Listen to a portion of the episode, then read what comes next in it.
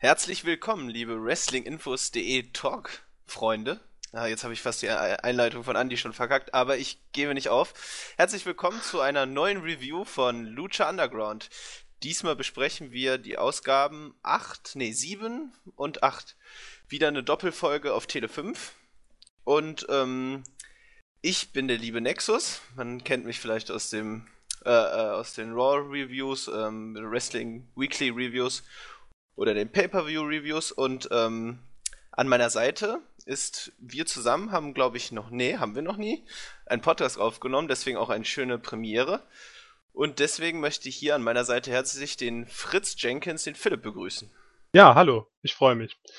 Ähm, und dann sollen wir direkt reinstarten? Ja, ich würde sagen, also wir machen es so, Du leitest wieder durch den Bericht. Ich glaube, äh, ich hatte gerade im Vorgespräch ja schon gesprochen. Du ähm, bist da, äh, sag ich mal, glaube ich, Lucha Underground affiner. Ich habe zwar, ähm, als, als die Serie rauskam, äh, habe ich die ersten zehn Folgen, glaube ich, geguckt. Äh, habe dann aber irgendwie jetzt gar nicht das Interesse verloren, so irgendwie den Faden und einfach nicht mehr zeitlich, glaube ich, das auch nicht geschafft. Deswegen kann ich, kannst du da, glaube ich, auch eher mit Hintergrundwissen äh, glänzen. Deswegen würde ich sagen, du leitest durch den Bericht und wir besprechen einfach mal über die Shows. Und war ja für mich auch eine Premiere. Also du hast das ja, ähm, hast ja jetzt schon die seit äh, Start auf Tele 5 ja auch schon mitverfolgt. Ich habe jetzt das erste Mal auf Tele 5 geguckt und ähm, genau, da können wir ein bisschen drüber sprechen. Ja, auf jeden Machen Fall. Wir ganz entspannt. Alles klar. Ja, dann fangen wir an mit Folge 7 und ähm, die wurde mit einem obligatorischen Rückblick eröffnet. Matt Striker und Vampiro heißen uns herzlich willkommen. Und ähm, das erste, was man sieht, ist auch direkt, ähm, dass in, bei den Zuschauern der Schauspieler Danny Trejo sitzt. Hast du das gesehen? Ist dir das aufgefallen? Ja, ist mir aufgefallen, aber ich muss zugeben, dass ich den nicht kenne. ah, das ist der also, Cousin von Robert Rodriguez. Ach, wirklich? Ja, das hatte ich jetzt äh, zufällig mal. Also hat Ach so, das wusste ich gar nicht. Okay, krass. Und der spielt halt immer, spielt halt immer Bösewichte. War, mhm. glaube ich, sogar selber mal im Gefängnis und. Ach so, also die. So, ist ja so ein, typisch, so ein typischer Nebencharakter. Hat aber, glaube ich, auch mhm. irgendwo auch mal Hauptrollen gehabt. Mhm. Aber. Ja, also so, so vom Sehen klar, aber so filmemäßig bin ich da jetzt. Äh, äh müssen wir mal unsere Filmexperten fragen. Aber so, ich finde, ja, ich finde. Ach nee, wohl. Mir fällt gerade ein, der hat bei Sons of Anarchy mitgespielt. Bestimmt. Ja, doch, doch, doch, ja, klar. Wenn ich jetzt auch ihn gerade nochmal sehe, da hat er nämlich irgendwie glaube ich, ein Kartell gespielt. Und äh, ja, ja, ja, genau. Also, genau. Also vom Gesicht her, ich glaube, eine andere Rolle passt auch eher weniger. äh, was ich genau, was ich noch kurz sagen wollte, weil du sagst, äh, obligatorischer Rückblick, ähm, dass, dass ich, dass man halt, also mir halt immer wieder einfach auffällt, wie angenehm auch dieses serielle Erzählen einfach ist. Also dieses Rückblick, kurze äh, Zusammenfassung, was passiert ist, finde ich, äh, hat ex was extrem Erfrischendes und Angenehmes. So einfach, um die, in die Stories nochmal reinzukommen. Und ich meine, wir haben ja auch viele Nebenentwicklungen von Charakteren und so. Also gefällt mir gut. Also ist mir einfach nochmal aufgefallen, dass es aber jetzt einfach jetzt schon länger her ist, seit ich das letzte Mal Lucha Underground gesehen mhm. habe. Genau, aber machen wir weiter. Ja, nee, du hast auch recht, das ist auch echt eine gute Sache, weil ähm, gerade da die in den Shows ja hö meistens höchstens drei Matches sind und da ja natürlich nicht das ganze Roster drin vorkommen kann, oder fast nicht immer tut, ähm, ist es natürlich auch gut, wenn man mal wieder so an die Geschehnisse von vor zwei Wochen erinnert wird, weil eben, das hat man ja nicht immer im Blick. Und es hat eben auch Bedeutung und das ist, glaube ich, das Wichtigste einfach, dass da die Charaktere halt äh, ihren Freiraum auch bekommen, eben nicht nur immer im Ring, sondern auch in Form von Rückblicken oder Videos. Ja, das ist auf jeden Fall sehr angenehm. Ja, das erste Match des Abends war ein Singles-Match zwischen King Cuerno gegen Superfly und ähm, das war ein kurzes Match. Ähm, Drago hat das vom Kommentar, also hat das von diesem, von dieser Empore aus beobachtet. Und ja, wir hatten einige schöne Spots, finde ich. Superfly hat äh, schönes High Flying gezeigt, sehr sauber, gut geworkt, kurzer Opener. King Cuerno noch etwas gestärkt und ja, das Debüt von Superfly hat mir gut gefallen. Genau, ich glaube, die Fans vom mexikanischen äh, Wrestling eben oder von AAA dürften ihn ja gekannt haben. In Amerika hat er eigentlich noch nie wirklich einen großen Durchbruch gefeiert. Wie gesagt, dann bei AAA war er da, ähm, sag ich mal, fester Bestandteil, wurde ja auch dann von den Kommentatoren auch als Legende bezeichnet. Also ich weiß nicht, ob man äh, ähm, so weit jetzt schon gehen kann, aber er ist jetzt, glaube ich, äh, dafür, dass er, sage ich mal, 30 ist, glaube ich, im Moment und zu dem Zeitpunkt war er auch noch jünger ähm, und seit 2001 schon im Ring steht, ist das auf jeden Fall ordentliche, ordentliche Sache.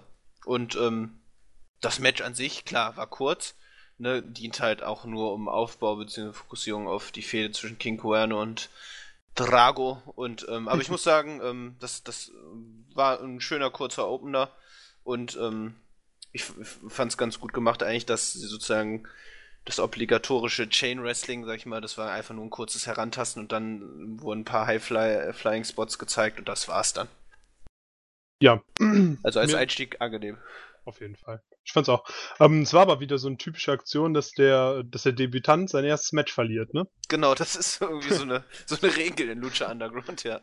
Ja, das aber stimmt. gut. Ne, aber ist jetzt die Frage, ähm, ob man mit Superfly noch was Groß, äh, Großes vorhat. Also ich weiß jetzt gar nicht, ob er, weil viele sind ja auch dann wirklich dann eher so, äh, nennen wir es mal Nebendarsteller oder dann eben äh, Wrestler, die halt dann in den unteren Kartregionen, um dann Fachterminus zu bleiben. äh, also ich, ne, werden wir mal sehen. Aber ähm, grundsätzlich von den Fähigkeiten würde ich ihn gern öfter sehen. Also ist auf jeden Fall ein guter Wrestler. Ja, hat mir auch sehr gut gefallen.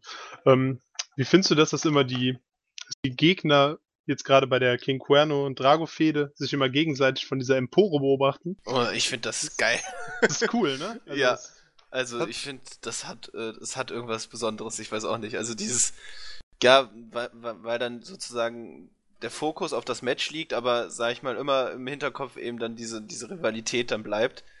Ähm, ja, also klar, wir kennen es jetzt beispielsweise aus der WWE, dass dann mal ein Wrestler rauskommt, aber dann wird der Fokus schon wieder zu sehr darauf gelegt. So ist der Wrestler einfach da und äh, auch nicht immer präsent, aber trotzdem äh, weiß man, dass, dass da Spannungen herrschen. Und man hat, natürlich, man spielt immer, sage ich mal, mit dem, mit der Möglichkeit, dass eingegriffen wird. Ja, auf jeden Fall. Also ich finde es auch eine sehr, sehr interessante Sache, wie Lucha Underground das macht. Ja. Generell der Tempel ist von dem Setting her ja auch äh, großartig, was Besonderes ja. und ja. ist eine interessante also ich, Atmosphäre ich, ich habe mal so ein bisschen verfolgt, dann auch äh, sehr, sehr interessante Diskussionen dann im Forum, dann äh, unter dem Podcast, die dann ja jetzt schon erschienen sind, dass viele dann auch noch nicht so ganz so gepackt und fasziniert sind. Aber ich muss sagen, also für mich persönlich einfach diese Atmosphäre, die der Tempel allein ausstrahlt, diese gute Stimmung, die auch das Publikum mitbringt, ähm, finde ich hervorragend. Also da muss dann auch für mich nicht immer, mh, hm, also man kann nicht immer hochklassig äh, äh, ähm, da äh, Wrestling präsentieren. Gerade dann solche Matches dienen auch erstmal nur als Aufbau. Und ich finde aber durch die, durch die Aura des Tempels und ne, die, dieses, äh, ja, ne, dreckige und dieser Ring einfach, ich finde, das, das einfach. Und halt durch diese Serienstrukturen hat, hat das einfach was Besonderes und deswegen macht es auch Spaß, den Charakteren, weil ich war so auch äh, zu folgen und äh, mitzuerleben, wie sie sich entwickeln. Ja, also ich finde auch, man nimmt sich auf jeden Fall mal genügend Zeit für die Exposition, also um die Charaktere einzuführen und das ist eigentlich eine ziemlich gute Sache. Genau, ja. Da passt ja auch gleich zum, zum nächsten Video. Also das war schon für mich so ein Highlight, aber das kannst du ja jetzt ja, zusammenfassen. Jetzt kommt ähm, das Promo-Video zu Pentagon Junior und ähm, er wird gezeigt, wie er im fernen Osten in Japan lernt, ohne Waffen zu kämpfen und die Fackel der Samurai weiterträgt und keine genau. Angst kennt. Sero Miedo. Genau, richtig. Und eine tausendjährige Ausbildung genossen hat, das wurde ja auch nochmal betont. also finde ich, finde ich sehr schön. Und äh, Pentagon Junior hat sich jetzt für, für, für, mich einfach persönlich auch, weil ich ihn halt dann auch viel außerhalb dann eben von Lucha Underground schon gesehen hat, ne, bei PWG oder keine Ahnung, wo war noch äh, A, äh, IW und so, da konnte man ihn auch schon sehen und ist einfach ein großartiger Wrestler. Also ich finde den echt klasse und ähm, das, das Video war einfach auch großartig. Also das, das können sie wirklich, haben sie perfektioniert, diese Vorstellung. Ja, und für mich ist Pentagon auch definitiv, ja, ich möchte, ich würde so weit gehen und sagen, das ist der größte Lucha Underground Star für mich. Ja, würde ich auch sagen, das stimmt. Ich meine, äh, äh, ne, Prince Puma ist dann jetzt äh, vertraglich dann jetzt nach einigen Staffeln dann eben auch jetzt erstmal raus. Ähm, Und äh, das muss man, muss man sagen, ist auch ein der, der jetzt, sage ich mal, eben außerhalb auch jetzt eben auch in Europa schon äh, bekannt geworden ist. Und du hast ihn ja auch live gesehen, ne? Dann. Ja, und das war ein Traum. Also ja. das war, mhm. das waren Spots ohne Ende. War mit Phoenix die Harmonie, das ist klar, das sind Brüder, aber das ist trotzdem eine unglaubliche Harmonie und Chemie, die die beiden haben. Und das siehst du live, hast du nochmal viel mehr gesehen. Glaube ich, ja. Das ist dann natürlich auch nochmal eine ganz andere Magie. Eben weil er auch durch seinen Charakter, den wir dann so im Hinterkopf haben, aber eben auch durch seine Maske und seine Ausstrahlung, dann doch auch viel dann dazu beiträgt. Also das ist echt. Also das äh, würde ich schon sagen, hat sich auch sehr gut in die amerikanische äh, Indie-Szene etabliert. Ja, und er ist auch, ähm, ich finde ihn auch charismatischer als Prince Puma, weil Prince Puma kommt ja in der Regel nicht zu Wort und Pentagon zwar auf Spanisch, aber ich hatte es mit Jens auch schon mal angesprochen, das ist einfach, man muss das gar nicht verstehen. Ich finde, das ist, da kommen so viel, ja, so viel Charisma, so viel Aggressionen bei diesen Promos rüber, dass man, selbst wenn man das Spanische nicht versteht, dass man schon merkt, was dieser Mann eigentlich möchte. Ja, und ich meine, äh, ne, immer so Bezüge dann zur WWE nehmen. Ich meine, Shinsuke Nakamura muss auch nicht viele Worte sagen und sein Englisch ist jetzt auch ungefähr auf meinem Niveau. ähm, und äh, ich, ich finde einfach, ich, Charisma macht ja dann eben nicht auch nur den Inhalt der Promo aus, sondern die Art, wie man das vermittelt. Und da hast du vollkommen recht, er hat da, äh, hat da eine unglaublich intensive Art, das auch dann zu übermitteln. Und ja, ist ein, ist, ist ein großartiger Heal jetzt bei Lucha Underground. Auf jeden Fall. Ich finde auch bei jedem, bei jedem Serum Jedo, wenn er diese Geste macht, das ist immer so eine, so ein ganz kleiner Gänsehautmoment, wenn seine Promo abschließt, ist einfach, da spürt man richtig, dass das ein Star ist. Das ist, das ist das, was ich unter Starpotenzial verstehe oder Ausstrahlung. Genau, ja. So ein gutes Gesamtpaket. Aber dann machen wir weiter mit dem nächsten Match. Ähm, Chavo Guerrero mit Pentagon Jr. gewann gegen Phoenix mit Sexy Star. Äh, via Pin nach dem Frog Splash ähm, und zuvor wurde Phoenix von Pentagon Jr. vom obersten Seil gestoßen und hat quasi also so Chavo den Sieg ermöglicht. Ja, das Match war, war okay. Chavo ist jetzt nicht der beste Worker, aber ist auch nicht schlecht. Phoenix macht immer Spaß im Ring. Was der für eine Sicherheit auf den obersten und mittleren Seilen hat, das ist, ja, als wäre das, als wären das gar keine Seile, sondern fester, fester Boden. Und man hat die Fäden wieder alle aufgegriffen. Das ist ja jetzt diese Vierer-Konstellation um Chavo Guerrero, Pentagon auf der einen Seite und Phoenix und Sexy Star auf der anderen. Ja, du hast die Fäden jetzt wie letzte Woche in diesem Mixed Tag Team Match, hast du sie hier wieder zusammengelegt, hast die Leute wieder ein bisschen miteinander interagieren lassen und behältst so ein bisschen Spannung in der Fäde drin. Und ja, mir jetzt, mir jetzt ganz gut gefallen. Ja, ich muss sagen, das Einzige, was mich stört, also ich finde, man hätte äh, also ich verstehe, wenn man da so diese Fäden vielleicht dann zusammenlegen möchte, aber oder so, sag ich mal, so ein bisschen Abwechslung da reinbringen möchte, aber ähm, ich finde, äh, und das wird ja hoffentlich passieren, dass dann eben Pentagon Junior halt relativ schnell auch von Chavo Guerrero wieder gelöst wird. Also, eben weil er halt, glaube ich, so ein großes Startpotenzial hat, äh, ähm, fände ich jetzt schade, wenn er da, sag ich mal, dann so so quasi als, als Begleitung oder dann eben Tag Team Partner dann neben Chavo Guerrero dann so ein bisschen also würde er seinem, seinem Potenzial nicht gerecht werden. Nee, definitiv nicht. Aber und ähm, genauso, genauso natürlich wie Phoenix auch. Ähm, ich, ich muss sagen, das Match, ja, hat mich jetzt auch nicht vom Hocker gerissen. Ganz cool fand ich da, äh, was mir so, äh, was ich mir notiert hatte, war, als ähm, Chavo Guerrero einen Kneebreaker vom, äh, vom obersten Seil von Phoenix gekontert hat in Single Leg Boston Crab. Oder ich glaube, Günther Zapf war es, der gesagt hat, ein halber Boston. ja, und, das, war, genau. das war schön, ne? Der halbe genau, Boston. Der halbe Boston, genau. Und ähm, das und ein Springboard äh, Superkick, den fand ich von Phoenix auch großartig. Ähm, ansonsten, ja, das Match war Mittelmaß. Ich bin auch kein großer Fan von Chavo Guerrero. Ähm, also gerade bei Lucha Underground muss ich sagen, hat er mir jetzt, äh, ist er mir jetzt noch nicht so positiv aufgefallen. Und ich, ich, die Fehde gegen Sexy Star packt mich jetzt auch nicht so, weil, und Blue Demon Junior, ich glaube, da habt ihr auch ja schon mal drüber geredet. Also der, der, das, das, das interessiert mich jetzt auch nicht so brennt. Nee, also wir hatten ja so quasi die Theorie aufgestellt, dass das erstmal ist, um äh, Fans abzugreifen, die mit so größeren Namen eher vertraut sind, die dann ja Chavo Guerrero und Blue Demon ja dann dennoch sind. Äh, aber die werden ja dann auch relativ schnell ihren Platz in den Kartregionen finden, wo sie hingehören und andere Leute werden das Spotlight bekommen. Und Eben, deshalb, also, find, deshalb finde ich das auch nicht so schlimm. Nee, dann kann man damit leben. Und wie gesagt, ne, man, man muss ja auch nicht immer nur äh, dann, sag ich mal, die hochkarätigsten Wrestler haben und Blue Demon äh, Junior hat eben sein Standing. Ne, äh, gerade in Mexiko. Und ich glaube, wenn man, sag ich mal, auch so ein bisschen in den äh, Hintergrund guckt, gerade als dann Lucha Underground dann 2014 dann ähm, gelaufen ist, damals auf dem Array Network, äh, ging es halt auch primär noch darum, um Fans eben, wie du sagst, dann anzusprechen und äh, Quoten zu machen. Und man war in Verhandlungen mit äh, mexikanischen Fernsehsendern, um da, ähm, oder spanischsprachigen Fernsehsendern, um dann eben die Shows an den Mann zu bringen. Äh, weil ja immer eine Thema Finanzierung war ja immer eine große Sache bei ähm, Lucha Underground, ist es immer noch. Und ähm, von daher ist das, ist das auch legitim, wenn man dann große Namen verpflichtet, auch Ko Kooperation mit AAA, um dann einfach dann Fans zu erreichen. Genau. Also mich, mich hat es nicht großartig gestört, weil, aber vielleicht liegt es auch an dem Wissen, dass es sich ändert ein bisschen und deshalb. Genau, ja, natürlich, das spielt auch eine Rolle. Aber nach dem Match hat sich ähm, Sexy Star noch das Mikrofon genommen und eine Promo gehalten, diesmal auf Englisch, um sich, ähm, um anzukündigen, dass Blue Demon Jr. kommen wird, um sich an Chavo Guerrero zu rächen.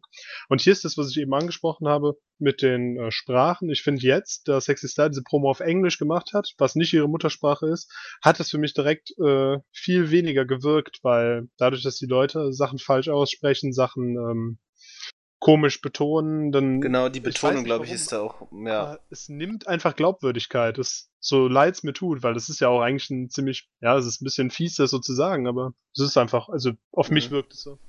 Ja, ja, genau, auf jeden Fall. Das ist halt auch immer das Problem.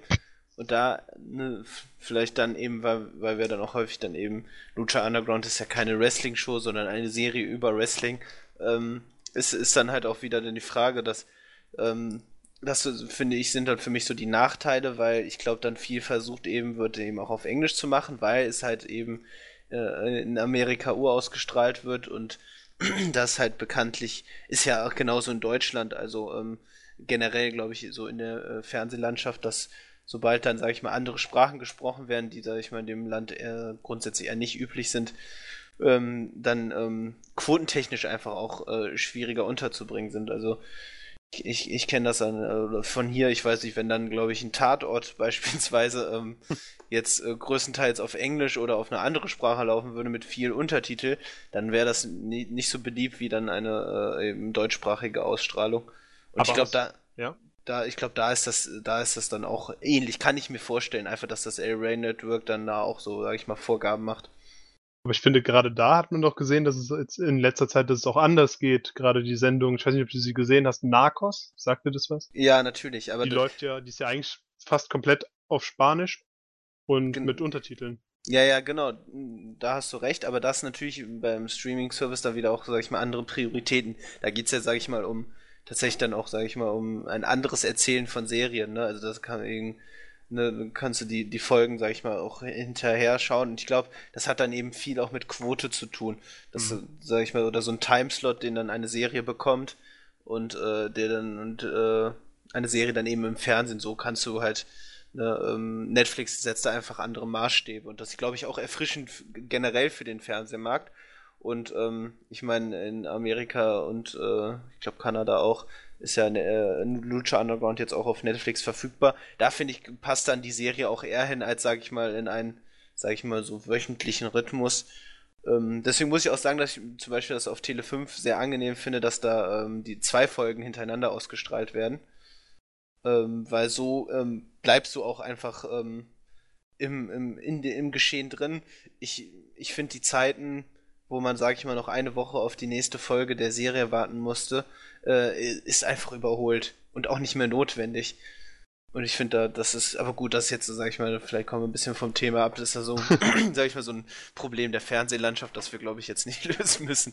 Nee, nicht, nicht lösen, aber ich glaube, ähm, dass du sagst, dass zwei Folgen hintereinander laufen, ist wahrscheinlich für junge Leute sehr gut, aber wenn es äh, Berufstätige gibt, die dann am nächsten Morgen früh raus müssen, das ist für die dann eher wieder problematisch, ne? Also du hol, mhm. holst da ein anderes Publikum mit ab, glaube ich. Das stimmt, ja. Ja, da hast du recht. Aber, Aber gut, wir haben ja, ja, wir haben ja auch die Replay, äh, Replays dann im Internet, dann kamen die Leute, sag ich mal, die sich, die dann das auch weiterverfolgen wollen, haben ja dann zum Beispiel auch die Möglichkeit, eben jetzt schon noch die anderen Episoden anzugucken. Also da ist ja dann auch eher so streaming-mäßig, dass man dann, dann eben mehr Folgen hintereinander gucken kann. Also ich glaube, da gibt es schon Möglichkeiten, um ja. da auch jeden zufriedenzustellen. Da hast du recht, auf jeden Fall. Das ist auch eine gute Sache, dass das online gestellt wird, finde ich. Ja, auf jeden Fall. Man hat ja auch eben nicht immer dann pünktlich dann irgendwie Zeit und dann da äh, eine Serie dann zu verfolgen oder dann eben Lucha Underground in dem Fall. Und dann machen wir mal weiter. Und jetzt kommt für mich ein, ja, ich möchte sagen, ein Highlight, weil ein Promo-Video zu Cage kommt und er wird vorgestellt, wie er einen riesigen Reifen umwirft mit diesem Muskelberg von Mann und der dann sagt, dass er kein Superheld ist, der auch nicht aus einer äh, Luchador-Familie stammt und der einfach ja auch gar kein Mann ist, sondern eine Maschine. Und genau. mehr Recht könnte er nicht haben. Definitiv, also wie gesagt, die Videos sind großartig gemacht. Und äh, ich meine, mit Cage hat man für diese äh, Gimmick, glaube ich, den perfekten Mann verpflichtet. Ähm, also, das, das, ich, ich bin überrascht, dass das, äh, ich, ich wusste ja, dass er dann Teil von Lucha Underground wird, hatte aber irgendwie im Kopf, dass das später ist. Ähm, deswegen war ich schon überrascht, ihn da, sag ich mal, in den Videos zu sehen. Ich freue mich sehr und er passt da natürlich auch voll rein. Deswegen, äh, ja, tolles Video, muss man schon sagen. Ja, und vor allem ist bei mir die Vorfreude einfach riesig, jetzt Cage wieder in den Shows zu sehen. Mm, auf jeden Fall, klar. Ja. Ähm, ja, dann sind wir auch schon beim Main Event angelangt. Und da haben wir ein Three-Way Ladder Geld auf der Bank Match. so wie früher die WWE-Sachen übersetzt wurden. Genau. Grüße an Carsten Schäfer. Ne? ja. Und dann haben wir hier Johnny Mundo gegen ähm, Big Rick und Prince Puma gehabt. Und ja, Johnny Mundo hat das Match nach 19 Minuten via Stipulation gewonnen. Also er hat die 100.000 Dollar abhängen können. Und ja, das war ein langes Match, aber ich finde, das war definitiv in Ordnung. Wir hatten sehr, sehr schöne und sehr brutale Spots. Wir haben Tische und Leitern gesehen, die zu Bruch gehen. Ähm, die Crew musste hier vor allem durch vieles durchfliegen, die ja wieder Big Rick begleitet hatten. Dann haben wir einen 330 Splash auf eine Leiter gesehen von Puma. Ähm, wir haben eine Powerbomb gesehen, die Big Rick mit Puma auf einen auf der Leiter liegenden Johnny Mundo gezeigt hat. Eine Gorilla Press von Big Rick durch eine Leiter. Also er hat Puma durch eine Leiter geworfen und ja, Johnny äh, Mundo hat einen Low Blow gezeigt von der Leiter runter gegen Big Rick und ähm, während des Matches griff dann noch ein maskierter Mann an, der Johnny vom Sieg abhalten wollte. Doch das konnte ihn alles nicht stoppen und ja, da hatte er dann am Ende den Sieg. Wie fandst ja. du das Match? Also ich muss sagen, ich fand es mehr als in Ordnung. Ich fand es wirklich sehr gut. Also das hat mich erstmal die Zeit, knapp 20 Minuten, war, ähm, war perfekt und es war halt wirklich all, so von den Wrestling-Stilen auch alles dabei. Also ich hätte auch, ich, äh, Dave Meltzer hat ja dem Match äh, vier Sterne gegeben. Ich, ich hätte, glaube ich, niemals gedacht, dass wir mal äh, äh, Big Rick in einem Vier-Sterne-Match sehen. Äh, aber ich finde, man hat das so klug gelöst, dass man eben Big Rick äh, immer kurze Phasen an Power Moves gegeben hat, an brutalen Schlägen, einfach damit er mit seiner Statur auch überzeugen kann, sonst aber den Großteil eben rausgelassen hat und natürlich dann da seine Lakaien da ähm, äh, noch mit, mit, integriert haben, sodass, sag ich mal, die auch dann einiges an Arbeit abgenommen haben. Ähm, also es war wirklich ein toller Mix aus Brutalität und Highflying du hast, du hast ja schon die, die besten Momente des Matches aufgezählt. Also ich, ähm, ein, ich glaube, mir ist nur ein, eine Sache aufgefallen, wo ich dachte, uh, da, das hätte, das hätte unglücklich ausgehen können, als da Mr. Äh, Cisco von der Leiter gestoßen wurde. Da wurde er von, äh, ich glaube, Big Rick unter anderem war es, ähm, äh, sehr, sehr, schlecht gefangen, aber ansonsten war das wirklich ein echt, echt richtig gutes Match.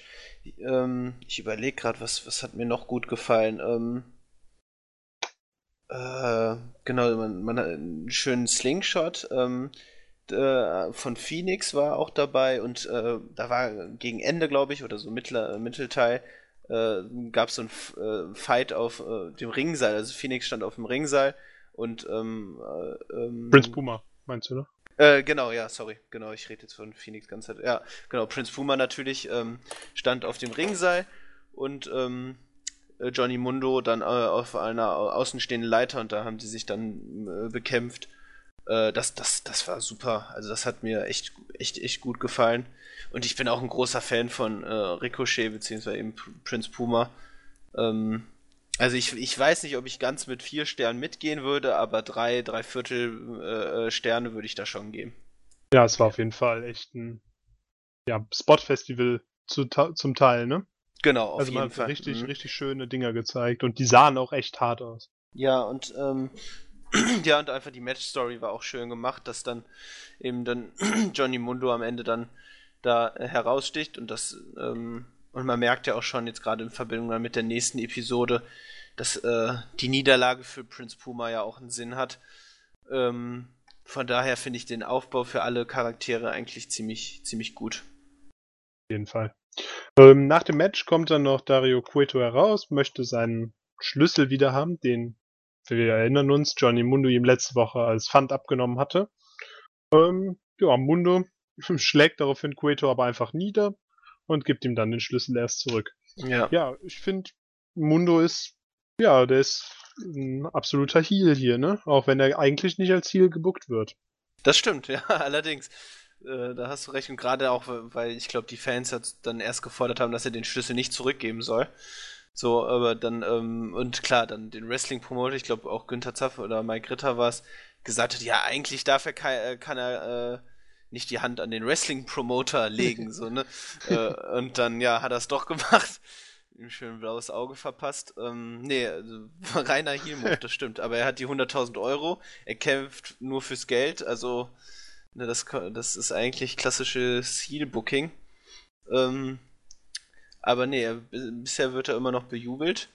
Und was, was mir vor allem gefällt, eben, dass, sag ich mal, diese Magie um den Schlüssel weiter aufgebaut wird. Ich meine, was, was muss, was muss dieser Schlüssel, sag ich mal, für eine Bedeutung haben, dass äh, Dario Cueto, sag ich mal, auch 100.000 Euro dann auch tatsächlich dann jetzt doch herausrückt und, ähm, sag ich mal, ähm, da, äh, sag ich mal, alles tut, um diesen Schlüssel wiederzukommen. Von daher, ähm, finde ich, wird diese, diese Spannung um, um die Magie, um den Schlüssel ne, noch mal weiter aufgebaut.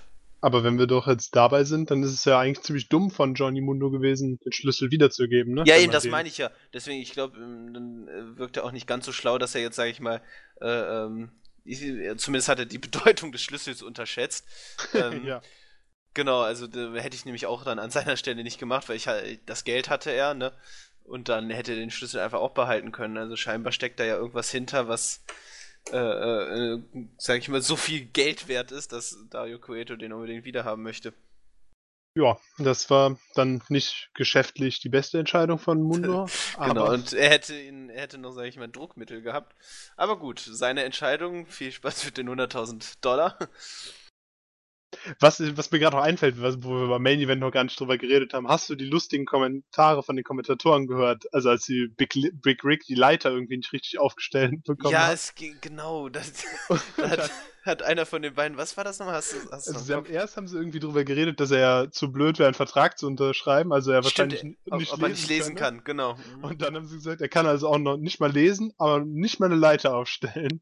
Genau, stimmt. Und dann gab es ja noch irgendwie, haben sie ja darüber geredet, äh, ich weiß nicht welcher von den beiden, äh, dass äh, von wegen Höhenangst und er dann auch, ähm, ich, ich glaube es war Günther Zaff, der dann gesagt hat, nee, ich würde mich auch gar nicht trauen, auf so eine Leiter zu stellen oder von wegen äh, die Leiter, die, die dann, sag ich mal, zu Bruch gehen, die würden ja auch hier in Deutschland nicht verwendet werden dürfen, ja. äh, dürfen irgendwie auf Baustellen oder was, die wären ja viel zu instabil. Also die Kommentatoren sind wirklich herrlich und da merkt man halt dann diese Freiheiten, ne? Da, muss ich, da muss ich auch oft lachen beim Main ja, also, ja, ich muss auch sagen, also mega angenehm, die Kommentatoren.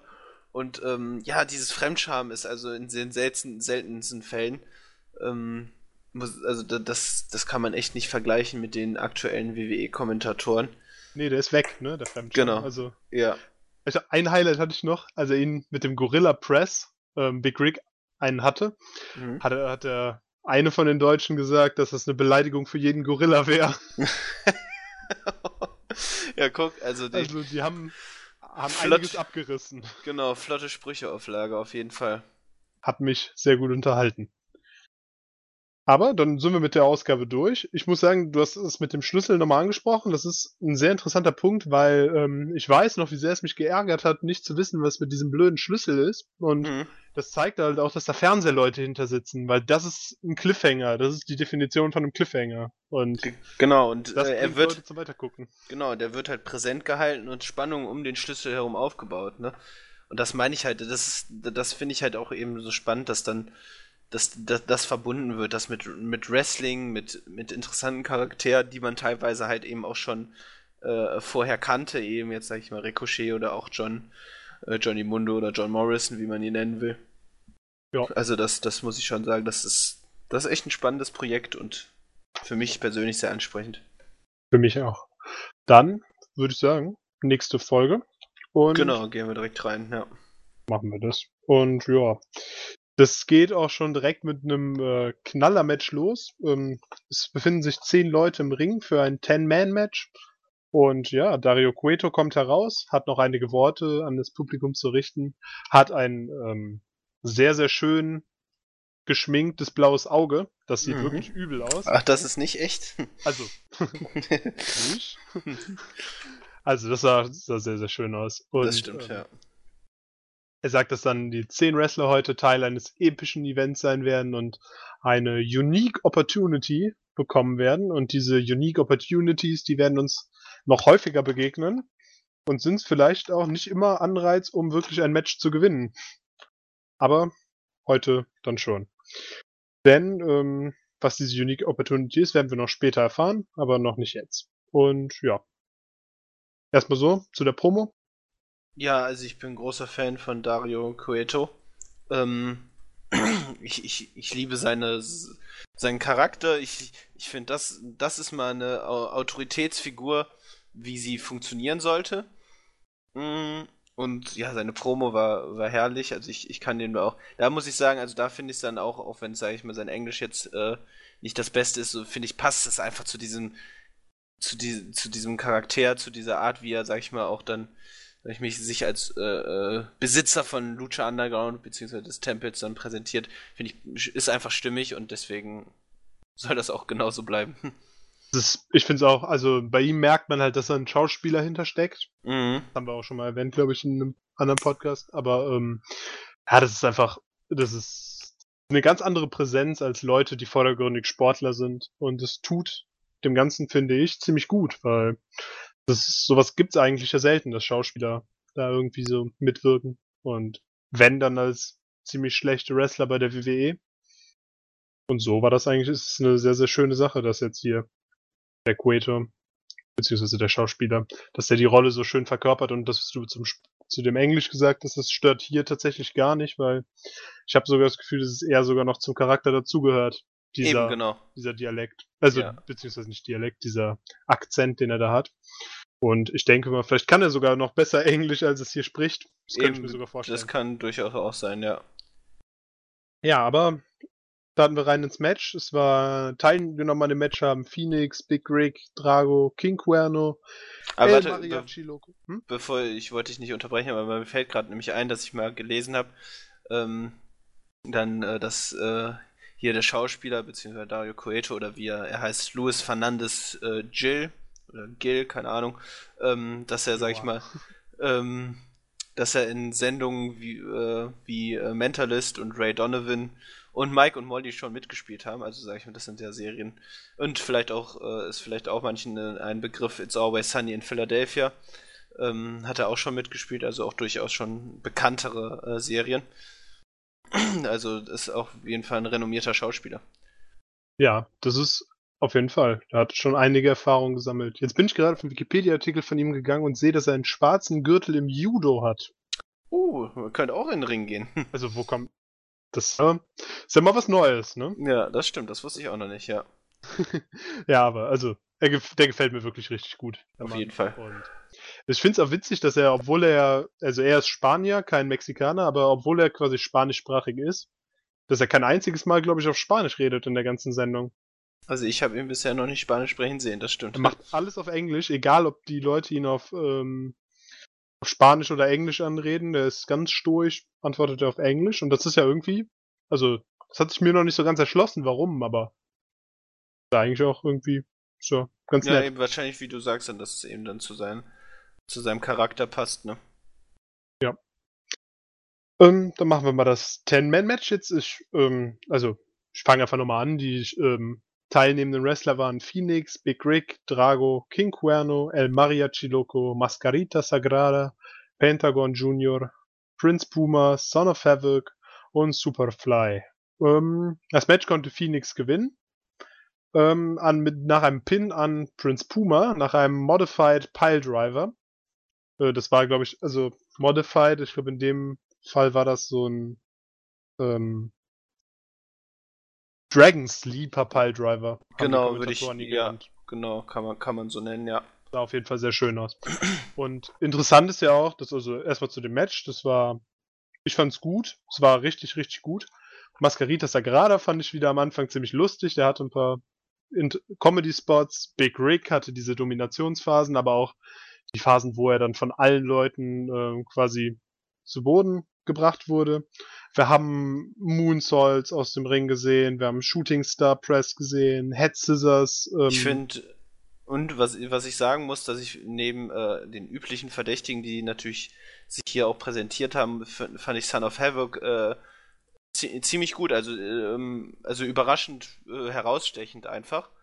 Ähm, also da hat er auch einen schönen äh, Handspring äh, Somersault äh, oh, ja.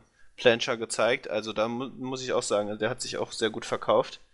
Das hat das ihm auch gut getan, dieses Match. Ja, auf jeden Fall.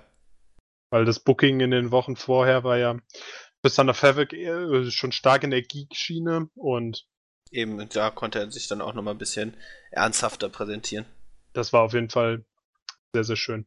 Und was auch interessant ist, dass am Ende ähm, Prinz Puma den Pin kriegt bei so vielen Leuten, die an dem Match teilnehmen und die ihn potenziell hätten bekommen können, ist es dann der, einer der vermeintlichen Topstars, der sich ähm, hinlegen muss. Und auch das geschieht nicht ohne Grund, wie wir im nächsten Backstage-Video sehen werden.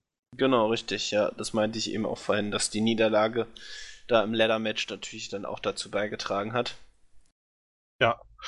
Ähm, ja, noch, möchtest du noch was zu dem Match sagen oder sollen wir direkt weitermachen? Nee, also ich, ich gehe da voll mit, äh, wenn man so ein bisschen die Kommentare, sag ich mal, auf dem Forum, die dann damals schon gab, ähm, sag ich mal, viele haben dann auch da schon ähm, vier Sterne vergeben. Ähm, würde ich jetzt zwar auch nicht ganz mitgehen, ich würde eher ähm, dreieinhalb Sterne geben, aber ähm, also ich, ich ordne das einfach gern dann so so in dieser Bewertung nochmal ein, aber es war wirklich ein sehr, sehr gutes Match und ein toller Opener, um die Show einfach zu starten. Sehr, sehr schnell geführt und auch die zwölf Minuten komplett ausgefüllt. Auf jeden Fall. Und was mich interessieren würde, ist, was hältst du von so diesen, von diesen typischen Comedy- oder äh, besonderen Charakteren, wo wir jetzt so einen Mascarita Sagrada haben? Was, mm. Da gab es ja Diskussionen im Forum zu und gibt es ja generell auch Diskussionen zu, was sollen die Minis, was ist mit der Travesie-Vorführung von Pimpinella Escalata, die gleich auch noch kommt, oder was ist mit Männern und Frauen gemischt? Ähm, genau, ja, das ist ein schwieriges Thema. Also, solange das nicht zu viel Raum einnimmt, finde ich das in Ordnung. Ähm, solange das Wrestling an sich nicht drunter leidet. Ich fand zum Beispiel dann, äh, äh wie Mascarita äh, Sagrada da äh, eingebracht wurde, fand ich sehr gut. War unterhaltsam, lustig, wie du gesagt hast. Ähm, aber dann, ähm, das ist halt auch der Punkt. Ähm, und ich glaube, das äh, habe ich auch schon mal eine Diskussion verfolgt. Da ging es dann in der zweiten Staffel auch darum, dass dann, ich sag ich mal, die Männer gegen Frauen-Matches, sag ich mal, äh, äh, dann doch äh, auch mehr Raum einnehmen. Finde ich halt kritisch. Grundsätzlich kann man das machen, aber dann muss man auch wissen, wie man halt, äh, äh, wie man, sag ich mal, das, solche Matches halt erzählt. Und ich finde, da muss man wirklich aufpassen. Und das kann nämlich dann auch sehr sehr schnell in die Schiene gehen, dass es halt dann, dass es auch dann nicht mehr schön ist. also die Art, wie dann, sag ich mal, dann der Wrestler und dann die Frau präsentiert wird. Ähm, bestes Beispiel finde ich immer, wer das immer ganz gut macht und, sag ich mal, auch für seine Intergender-Matches bekannt ist, ist Jory Ryan. Ähm, der, finde ich, hatte, hatte da eine sehr interessante Art, das dann auch die, die Matches zu erzählen und gerade auch mit Candice äh, LeRae hat, hat er auch lange Zeit ein Tag-Team gebildet und ähm, aber auch eben gegen äh, sie schon ähm, gekämpft und ich finde, der ist ein Wrestler, der dann auch solche Matches erzählen kann. Aber hier bei Lucha Underground weiß jetzt auch nicht, dass so die Sexy Star und Chavo Guerrero hat mir nicht so gut gefallen. Also bin ich, bin ich grundsätzlich erstmal so kein Fan von. Kommt echt drauf an, wie man es erzählt. Ja, das ist ja bei den meisten Dingen so, ne? Ja, genau. Aber ich finde, also ich finde es ganz gut. Mir gefällt es eigentlich. Gerade mit den, ähm, ja, mit den Hintergrundinfos zu Sex Star oder was sie dann auch in unserem Interview mit ihr erzählt hat, gefällt mir ihre Darstellung eigentlich dann doch ganz gut, weil es sich ja ich, ich sehe sie nicht gerne im Ring, muss ich sagen. Also so wrestlerisch finde ich sie jetzt nicht äh, äh, nicht gut. Hm. Ja, ist ja Kann man ja so sehen, auf jeden Fall. Genau. Aber ich du find, findest. Ich finde find sie eigentlich ganz, ganz in Ordnung. Also, ja, okay. Ich habe mhm. das noch nicht. Also ich fand zum Beispiel Evelise, finde ich, schwächer. Ja, aber Evelise sehe ich lustigerweise lieber im Ring. Ähm, aber sie ist jetzt auch keine äh, herausragende Wrestlerin, das stimmt. Ähm, aber ich weiß nicht, ich finde die Art, wie Sexy Star im Match wirkt, jetzt nicht so ansprechend. Alles klar. Ja, mach, machen wir einfach weiter mit dem nächsten Match, würde ich sagen. Oder äh, gar nicht, kommen wir vorher noch zum ähm, Backstage-Segment von Conan und Prince Puma. Denn äh, Backstage kriegt Prince Puma einen ordentlichen Anschiss von Conan dafür, dass er ähm, die Gelegenheit auf den, diese Unique Opportunity hat sausen lassen und dass wenn er nochmal seine Chancen so versaut, dass es dann, dass Conan dann mit ihm fertig ist. Und ich finde die Konstellation aus ja, aus, aus Heel-Manager mit super Babyface, äh, Superstar ist eigentlich ziemlich interessant. Definitiv und äh, ich finde, Conan äh, kann da auch diese äh, Rolle einfach sehr gut verkörpern. Ähm, und ja, wie gesagt, dann dieses, dieses ungleiche Team und hm, sage ich mal, diese Androhung, dass er dann auch, sage ich mal, ohne ihn dann, das ist, impliziert ja auch dann sofort, ja, wenn, wenn ich dann weg bin, dann hast du eh keine Chance hier. Äh, äh, finde ich, finde ich sehr gut gemacht und äh, gestaltet spannend, was, sage ich mal, mit Prince Puma jetzt auch in den nächsten Episoden noch passiert. Ja, auf, und ähm, was mir gerade dazu noch einfällt, ist aber, dass ich auf der anderen Seite sagen muss, dass ich finde, dass Prince Puma durch diese Segmente immer mit Conan, dass er so ein bisschen farblos wirkt, weil er halt dieser super Babyface ist, der halt einen Heal Manager hat, aber dass das halt irgendwie der Punkt ist, der ihm, der ihn dann noch von so einem Pentagon trennt, was das, den Star Appeal angeht. Vielleicht liegt es wirklich daran, dass Prince Puma auch nicht redet. Also ja. ich glaube, das, das macht schon viel aus. Ähm, eben weil er dann vorher erst dann so durch seinen Manager äh, hat drehen lassen.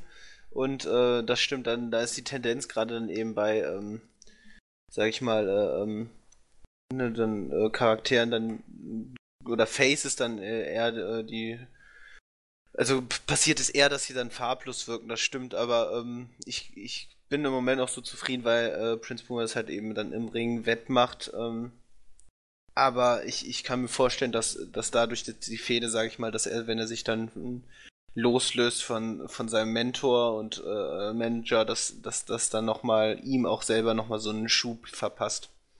Mhm. Also hoffe mhm. ich einfach mal. Ja, klar. Ähm, was mich nur interessieren würde, ist, wie es diese, also wie die die Entscheidung getroffen haben, dass man aus, dass man sagt, Prinz Puma redet nicht, weil also das, da muss das Creative Team ist ja jede Sache, die bei Lucha Underground passiert, die hat ja einen Sinn und das ist ja alles geplant und da haben die sicher was bei gedacht, aber ich finde, bei all dem Lob zu den gut durchdachten Sachen ist dieses Nicht-Reden von Prinz Puma tatsächlich eine Sache, die mir gar nicht so gut gefällt.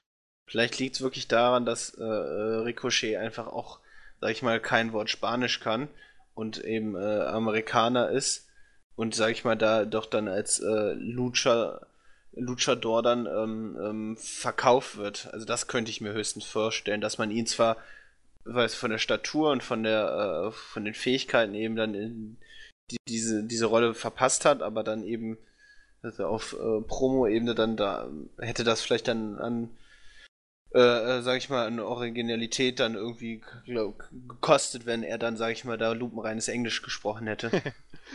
das, äh, ja, damit kann ich leben. Das, also, das könnte ist eine gute Erklärung. Ja. Also, damit kann ich mich anfreunden. Ja, dann ähm, kommt das zweite Ten-Man-Match. Diesmal war es kein normales Match mit einem mit einem Pin oder Submission als Singles-Match, also als normales Stipulation, sondern eine Battle Royal. Und hier drin stehen Mil Muertes, äh, Bael, Bale, das ist der, der letzte Woche gegen Johnny Mundo eingegriffen hat als Maskierter und der später dann auch demaskiert wurde. Genau, also ähm, vielen vielleicht dann auch als B-Boy bekannt. Genau. Dann Chavo Guerrero noch, Cisco, Cortez Castro, Famous B, Johnny Mundo, Pimpinella Escarlata, Ricky Mandel und Sexy Star. Ja, das Match war ähm, ich fand es ein bisschen schwächer als das erste Match, weil Battle Royals mh, hm, sind wrestlerisch ja in der Regel ja, ein bisschen magerere Kost, wie ich finde. Und ja, man hatte, man hatte Comedy-Elemente, man hatte durchaus auch gute Spots, aber Ja, am Ende des Tages fand ich, das war ein normales Match. Ja, deutlich schwächer als, das, äh, als der Opener, aber trotzdem immer noch eine gute Battle Royale. Und ähm, ja, ich fand äh, der Fokus gerade dann eben gegen Ende, das, das finde ich dann immer sehr, sehr angenehm. Dann sage ich mal, als die letzten dann im Ring waren, dann eben Mil Muertes, äh, Chavo Guerrero und Johnny Mundo, dass man da halt dann doch, äh, sage ich mal, ein Wrestling-Match gezeigt hat. Und es ist nicht prim, also klar, natürlich geht es darum, dann denjenigen dann übers Seil zu werfen, aber es, es wurde ein Wrestling-Match erzählt. Und das, das fand ich halt ganz angenehm. Mhm.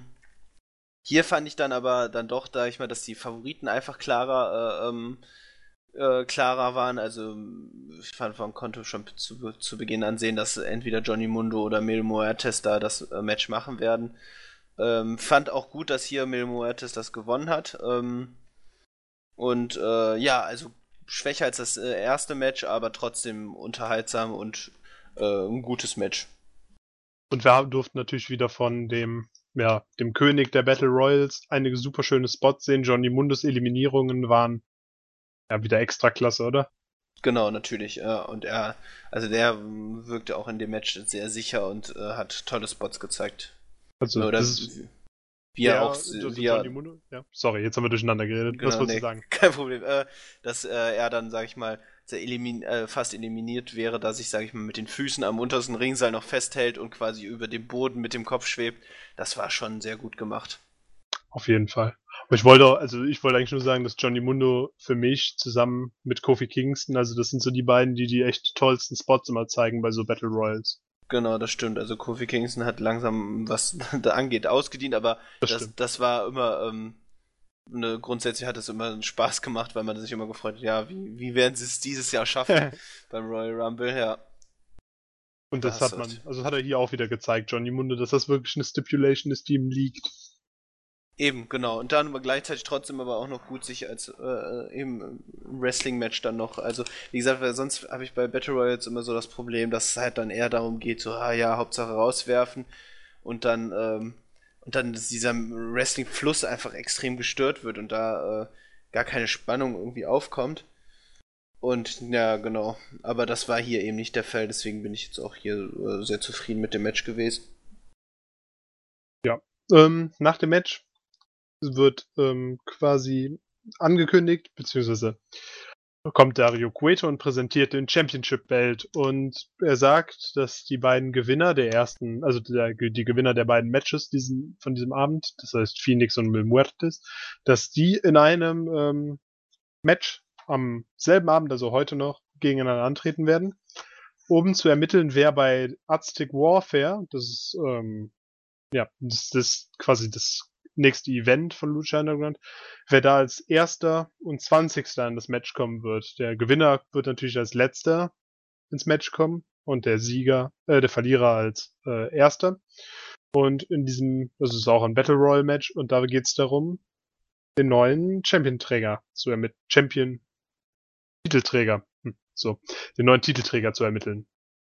Genau, also äh, das Match, also auf, das wird ja dann nächste Woche ausgestrahlt. ähm, bin ich, äh, auf das Match bin ich sehr, sehr gespannt.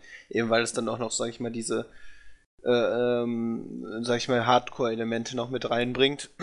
also das ist ja nicht nur eine reine, also sonst grundsätzlich halt ähnlich wie der Royal Rumble und dass, dass der Titel auf dem Spiel steht. Ähm, gibt es dann halt noch diese Hardcore-Elemente, die da mit reingebracht werden. Also das Match wird bestimmt großartig. Und ich finde halt, ich finde, man merkt halt die alle, dass das alles viel strukturierter und auf also Sinn, sinnhaft, äh, sinnvoller äh, aufgebaut wird. Also wir haben jetzt diese ganze Episode dreht sich darum, dass sich, sag ich mal, dann eben ähm, die ganzen Wrestler um eine noch unbekannte Möglichkeit ne, ähm, bekämpfen und dann sozusagen das Highlight dann eben die Enthüllung des Lucha Underground Championships beziehungsweise dann die Ankündigung, dass äh, das Match nächste Woche stattfindet. Ähm, und äh, ja, ich finde das einfach großartig erzählt und dann halt dann auch so, dass sozusagen, obwohl Phoenix äh, das, äh, den Opener gewonnen hat, ähm, sage ich mal, dann jetzt, oder natürlich auch Mil Muertes, ähm, dann sage ich mal, mit, mit dem auch als Verlierer dann eben bestraft werden, also von dem Main Event jetzt. Ähm, also ich finde, das ist alles eine sehr schöne Erzählung und äh, sinnvoll aufgebaut und es macht einfach Spaß zu sehen, weil äh, man das ja dann doch von einigen anderen Wrestling-Shows eben nicht mehr gewohnt ist, dass irgendwas Sinn ergibt. Und ähm, allein deswegen ist es manchmal einfach eine Erholung, dass man einfach Spaß haben kann beim Gucken. Und ähm, man muss sich auch nicht immer ständig halt über Sachen ärgern oder enttäuscht werden. Und so, klar gibt es immer Sachen, die auch nicht so gut laufen, aber so grundsätzlich ist, da, ist hier ein roter Faden zu erkennen. Ah, auf jeden Fall. Das ist auch eine der Sachen, die Lucha Underground ausmachen und so besonders machen, so sehenswert machen. Und da kann man eigentlich, ich finde, da kann man echt zufrieden mit sein, mit so einer Wrestling-Show. Definitiv, ja. Ähm, dann kommen wir noch zum Main Event. Äh, Mil Muertes mit Katrina gegen Phoenix und äh, Mil Muertes konnte dieses Match nach sechs Minuten nach dem Flatliner gewinnen. Man ähm, hat Mil Muertes wieder ein bisschen man stellt ihn immer als quasi unbesiegbar dar. Trotzdem ist er verwundbar und dominiert die Matches gleichzeitig. Das ist so eine, ist eine sehr interessante Darstellung, weil man sich so nicht die Chance nimmt, ihn dann auch mal verlieren zu lassen. Aber dennoch dominiert er im Moment alles und ja, das Match an sich war, ich fand's, ich fand's ganz in Ordnung. Wir hatten ein paar schöne, schöne Spots, vor allem von Phoenix wieder. Wir hatten ein paar Power Moves von Mil Muertes. Das ist ähm, natürlich enorm, weil beide Männer halt natürlich auch schon ein Match in den Knochen hatten. Ja. Ähm, klar, ich weiß jetzt natürlich nicht, wie das bei den Tapings aussah, aber ich glaube, Mil Muertes wurde da doch, also sah ja auch schon relativ verschwitzt aus, dass es dann, ähm, das doch dann nahtlos weiterging. Und ähm, äh, ist, ist, das Match fand ich, fand ich ganz in Ordnung war jetzt kein, war jetzt kein Klassiker, aber man hat äh, wirklich, wie du äh, gesagt hast, sehr schöne Moves gesehen. Und Phoenix ist einfach auch ein großartiger Wrestler, also da kann man nichts machen. Aber Mil Muertes fand ich auch sehr mit seinen Power Moves äh, äh, sehr beeindruckend und ist halt auch ein interessanter Charakter. Eben damit äh, Katrina auch, ne? Ähm, eine interessante Kombination. Ja, das und, ist, das ist echt interessant, die beiden. Weil man eben auch hier nicht weiß, was steckt, was steckt dahinter wie, wie hat Katrina Einfluss auf Mil Muertes und ähm, was, was, was zeichnet ihn aus? Und ähm, ja, also ja, sehr, sehr schön, sehr schönes Match und eine tolle Ausgabe von Lucha Underground. Ja, ähm, in dem Match, ich weiß nicht, ob du es gesehen hast oder ob ich mich gerade vertue, aber hat Phoenix den Oscutter von Will Osprey gezeigt? Ja? Äh, ja, doch, du meinst, du, ich meine schon, ich überlege gerade. So der Handspring ja, ja. oder? Doch, doch, du, du, du hast recht, glaube ich, ja. Ich meine, mich ich, erinnern zu können. Mhm. Fand ich witzig. Aber gut, ne, so als kleine Randnotiz nur. Hm. Auf jeden Fall, wir haben mit Muertes Katrina sehr, sehr interessante Charaktere. Und ähm, da darf man gespannt sein, in welche Richtung es geht. Da ähm, ist vieles nicht klar. Und das ist auf jeden Fall auch ein, einer der Cliffhanger. Uns wurde ja jetzt auch schon dieser der Stein eingeführt, bei dem man nicht genau weiß, was es mit diesem Stein auf sich hat. Und dieser Lick äh, auf dieser, ja? Den Stein meinst du, den Katrina dann immer mit zum Ring nimmt? Ja. Mhm. Also ich weiß nicht, ob er diese Episode wieder vorkam, da habe ich jetzt nicht Nee, ich, ich, ich habe ihn jetzt nicht gesehen, aber, aber, ich erinnere mich, dass da in den letzten Episoden was war, ja. Genau, genau. Den hat man jetzt endlich, also den hat man jetzt schon gebracht und es ist ähnlich wie der Schlüssel, man weiß nicht, was dahinter steckt, man würde es aber doch schon gern wissen. Und, ah ja, was wir jetzt ganz vergessen haben, es ist die, ähm, die junge Dame hat sich wieder das Match von der äh, Stimmt, genau, Treppe das habe ich mir auch noch aufgeschrieben. Genau, was hat es mit der mysteriösen Dame, die Günther Zapf heiraten möchte, äh, ja. äh, hat es auf sich. Das, ja. das, das, interessiert mich halt auch und das, das meine ich halt auch. Die Charaktere werden interessant aufgebaut. Wir haben eine Brandbreite an Wrestlern, die, sage ich mal, auch viele Stile abdecken. Jetzt bald kommt noch Cage und äh, der, sage ich mal, mit unglaublicher Kraft, aber gleichzeitig auch Schnelligkeit überzeugt. Also das ist halt auch einfach ein Star-Aufgebot das, das man so erstmal nicht bekommt. Und man, man wächst eben halt auch mit den Wrestlern, indem man so, deren Werdegang eben verfolgt und dann durch, ne, auch dies, durch dieses Mysteriöse, was, sag ich mal, durch ne, äh, Kern von Lucha Underground ist, wird man halt dann immer auch, äh, ja, mit, Sp mit Spannung versorgt quasi. Ich finde es vor allem gerade, dass diese ja, diese übernatürlichen Charaktere hier in Lucha Underground auftreten, finde ich so schön, weil in normalen Wrestling-Shows wird es ja eher als störend empfunden, wenn, ja, wenn Bray Wyatt dann auf einmal diese komischen Kakerlaken auf den Ring projiziert. Das ist ja, das hat ja wenig mit, mit übernatürlich zu tun, obwohl es so dargestellt wird. Aber hier hast du mit diesen Backstage-Videos natürlich auch eine ganz andere Möglichkeit, den Charakteren sowas Mystisches zu geben. Und ja, und wir haben halt einfach ein eigenes, eigenes Universum, also was auch, sage ich mal, in diesem Uni Universum dann auch Sinn ergibt. Und äh, deswegen finde ich, ne, WWE kann sich halt einfach nicht entscheiden, was, was, was möchte man jetzt bedienen. man möchte äh, Sports Entertainment präsentieren möglichst realistisch, aber dann gleicht dann eben so aberwitzige Charaktere dann, dann passt einfach ein Bray Wyatt und mit seinen Ankündigungen, genau wie dieses House of Horrors Match, ne, dann, ähm, das, das passt einfach nicht in das Konzept so einer Show. Aber bei Lucha Underground ist halt in dem Universum an sich dann eben dieses äh, übernatürliche Teil des Ganzen und macht dann natürlich auch viel mehr Spaß einfach. Aber wenn wir jetzt hier, keine Ahnung, ähm, mir fällt jetzt kein passendes Beispiel ein, aber wenn man jetzt, sag ich mal, Elemente von Lucha Underground, sag ich mal, in, ähm, bei, ähm, bei der WWE sehen würden, das, das würde einfach nicht aufgehen. Ja, zum Beispiel Ge so ein Drago, ne? Genau, beispielsweise. Der würde halt dann, sag ich mal, an, an Substanz verlieren, der, der, der dann gar nicht mehr äh, in der WWE, klar würde er vielleicht wrestlerisch noch überzeugen, aber man, man merkt ja auch einfach, dass die WWE mit solchen Charakteren, sag ich mal, auch total schwer umgehen kann.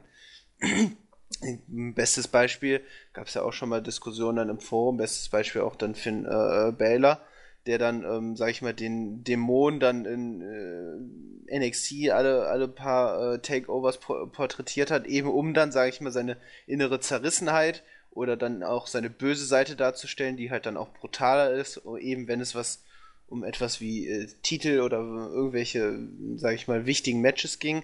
Und sobald er dann ins Main Roster kam, wurde er dann, sag ich mal, wurde er nur noch darauf reduziert. Und das meine ich, dass dann so, so Charaktertiefen halt verloren gehen.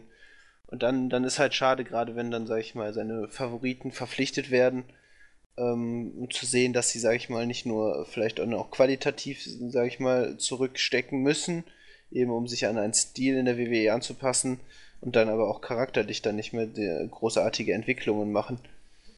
Ähm, und das, das ähm, hat man, finde ich, in Lucha Underground im Moment nicht. Man hat Brand, große Brandbreite an Wrestling-Stilen, brutale Matches, eine spektakuläre Matches und man hat eben interessante Charaktere und deswegen finde ich es auch sehr angenehm zum Schauen. Ja, du hast vor allem Charaktere, die halt wachsen und sich entwickeln und die besser werden, die tiefer werden, die besser gezeichnet werden und wir sind ja gerade quasi sogar noch in so einer Findungsphase und das, ich finde, es nimmt ja doch ganz stark zu. Definitiv, ja. Und ein kleines Element noch zum Abschied. Wir haben ja noch nicht die äh, Show zu Ende besprochen. Das äh, hört auf mit Cueto, der im Fall wieder in dem, ja, ich weiß auch nicht, was das für ein Verlies ist, wo das ist. Ähm, ist es unter dem Tempel, vermutlich. Und da ist er und redet mit einer Person, die wir nicht sehen können, dass ihre Zeit noch nicht gekommen ist. Ähm, Cueto sich aber bewusst ist, dass die Person gerne Dinge zerstört, sich aber noch etwas gedulden muss. Und ja, das ist ein Cliffhanger par excellence und ich weiß noch, wie ungeduldig ich war, als ich das geguckt habe, einfach zu erfahren, boah, was ist denn jetzt in diesem Verlies? Wann kommt das? Wann dürfen wir es sehen? Es ist. Es ja. wird einfach immer spannender und äh, die Vorfreude wird natürlich dadurch immer größer. Was ist das? Wer oder was ist das? Was er kontrolliert oder ne, was er freilassen könnte? Ne, oder ja. was er gefangen genommen hat. Also all die Sachen, da, da tauchen halt unglaublich viele Fragen auf. Ja, Fragen, auf die wir zum Glück Antworten bekommen werden, aber noch nicht jetzt. wir müssen uns noch ein bisschen gedulden, ne? Ja. ja, dein Fazit zu den beiden Shows? Wie fandest du sie? Also ich muss sagen, das waren wirklich zwei sehr gute Ausgaben von Lucha Underground. Ähm, wir hatten in der ersten Folge wirklich ein, für mich vier Sterne Match groß äh, geschichtlich, also Fäden sehr gut erzählt. Dann in der nächsten Episode auch dann einen neuen Titel eingeführt, der dann bald äh, äh, ausgefochten wird. Ähm, auch wieder kein, kein schlechtes Match. Äh, also ich würde sagen, das waren sehr gute Ausgaben von Lucha Underground, haben, mich, haben mir sehr viel Spaß gemacht. Das kann ich nur so unterschreiben. Und hast du, ja, möchtest du noch irgendwas loswerden? Ähm, ich würde noch grüßen, weil das hatte ich äh, ihr schon länger versprochen. Nämlich Crestfallen sollte ich ähm, grüßen. Ich, ich nenne mal nicht die Gründe, das kann man nämlich im Forum nachlesen. Ähm, aber ähm, sie hat, sage ich mal, sich äh, äh, äh, als Detektiv versucht und äh, etwas herausgefunden, was vielleicht gerade auch für mich relevant ist. deswegen ähm, in diesem Sinne magische Grüße an Sie und äh, ich weiß nicht, hast du noch Grüße oder noch irgendwelche Sachen, die du loswerden willst? Äh, nee, also ja, ich grüße einfach mal unser gesamtes Team. Ist ein tolles Team, macht Spaß. Und ja. Genau, in diesem Sinne. In diesem Sinne. Würde ich Tschüss. sagen. Adios.